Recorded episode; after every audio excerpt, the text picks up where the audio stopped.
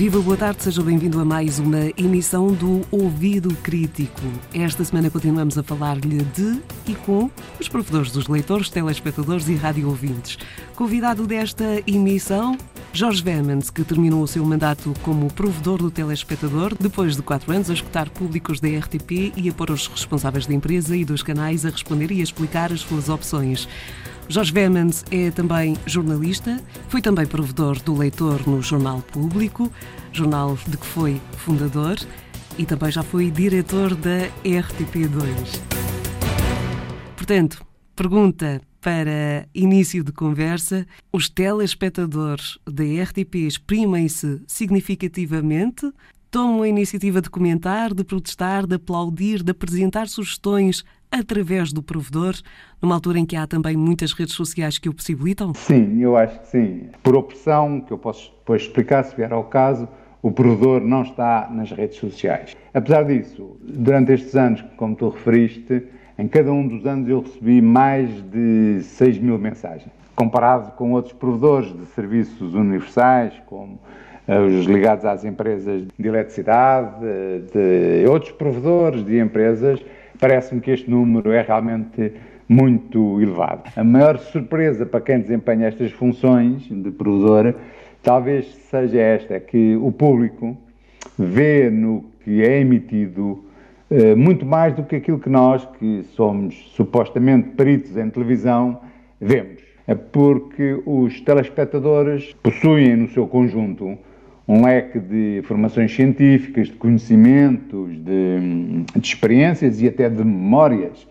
que lhes permitem reagir aos programas e à informação de maneiras uh, muito diversas e inesperadas e valorizar aspectos que a nós, os tais observadores encartados, nos, nos escapam. Isto é muito interessante, de facto. Há pouco estava a dizer que o provedor não tem redes eh, sociais, estando, portanto, ao dispor dos telespectadores, no caso, os chamados meios convencionais de comunicação. Por outro lado, acha que esse mesmo público foi buscar exatamente às redes sociais um maior à vontade para dizer o que pensa sobre um determinado programa ou um determinado canal?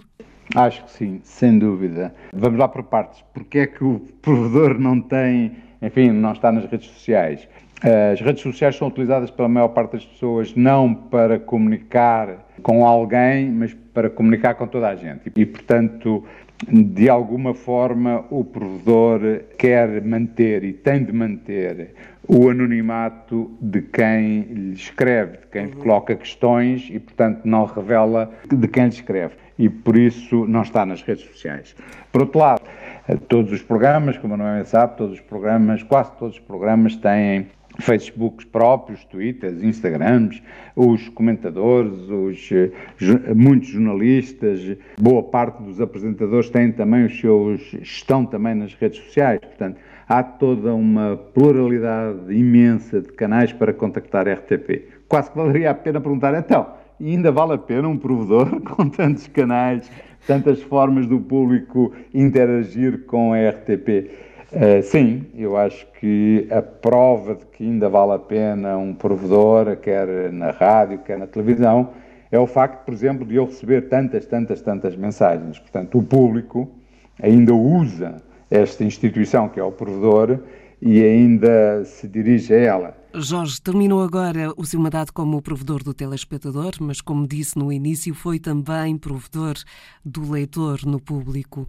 Ora, que balanço faz desta sua experiência como provedor? É, em termos de, de balanço, ultimamente, no último ano, ano e meio, eu notei uma, uma crescente agressividade do conteúdo das mensagens que recebia.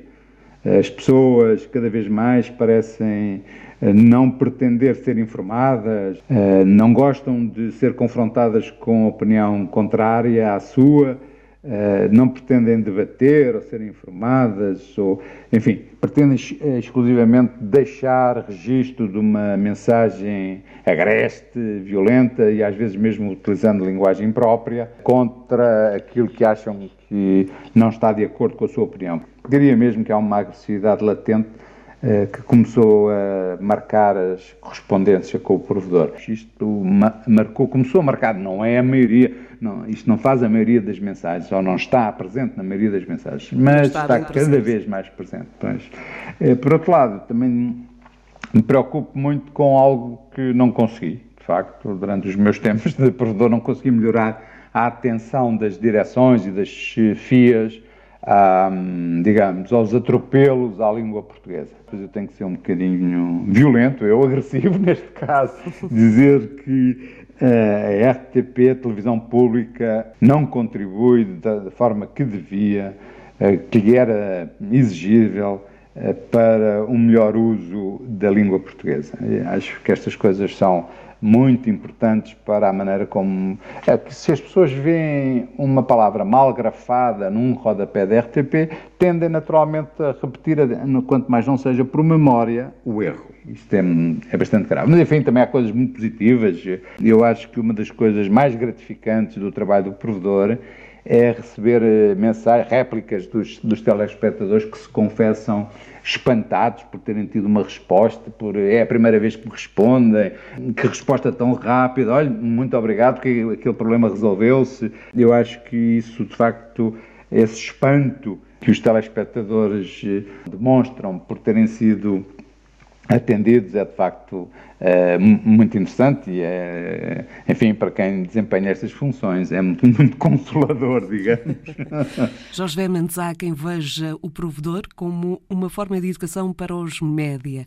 Ora, da experiência que teve, o que é que lhe parece? Grande parte das mensagens que me chegavam tinham como referência estou a escrever porque a RTP é nossa, é minha, é pública Uh, e, portanto, eu acho que, quanto mais não fosse, por esta, sensa esta sensação, sim, esta, este reconhecimento de que a RTP é de todos, vale a pena ter um serviço público de televisão. Ou seja, às vezes discute-se porque é que existe eh, uma televisão pública, um serviço público de televisão. E eu acho que o, facto, o simples facto de nós percebermos que os telespectadores, o público, pensa sobre a televisão, reflete sobre ela, exige que a televisão seja isto e não aquilo, deriva muito de achar que a televisão é sua e de que tem esse direito, porque muitos me escrevem dizendo Bem, os canais comerciais que façam lá o que quiserem e tal, não, não me pronuncio sobre isso. Agora, a minha televisão, que é uma televisão de serviço público, tem que ser rigorosa, tem que ser diversa, tem que acolher diversas formas de entretenimento. Portanto, as pessoas, no fundo, têm consciência de que uh, o facto de contribuírem para a televisão, da televisão ser uma televisão pública, impõe deveres à televisão e dá-lhes a elas o direito de debaterem o que é isto de televisão, o que é que a televisão deve ser. Se não houvesse televisão pública, as pessoas nem sequer pensavam o que é que a televisão deve ser ou não. Pronto, é aquilo que tem que ser, porque tem que, tem que como qualquer outra empresa, tem que ser rentável, tem que recorrer a, modos de se fazer pagar, etc. Portanto, o que fundamenta a reflexão das pessoas sobre o que é que deve ser a televisão.